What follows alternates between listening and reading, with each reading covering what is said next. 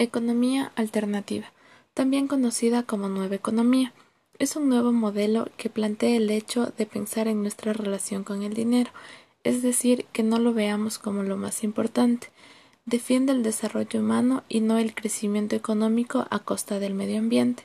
Busca reducir los ciclos de producción, distribución y consumo, promoviendo una economía circular, junto con el apoyo entre personas y empresas.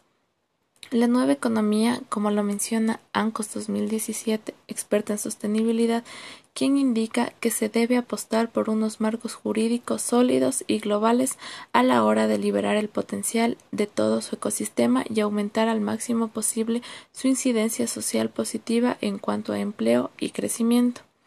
Un ejemplo eh, respecto a economía alternativa puede ser cuando una persona o un grupo de personas producen principalmente un producto que tengan eh, relación directa con el empresario y que no hay intermediarios de por medio, ya que el hecho de que existan intermediarios eleva los costos de producción y muchas veces eh, las personas que producen estos, estos productos no, no reciben el valor o el precio justo que deberían recibir por estos productos, ya que existe el ese choque entre el intermediario y el consumidor final. Entonces, algo que apoya la economía alternativa es la eliminación de estos intermediarios para que la persona que produce aumente sus ingresos económicos.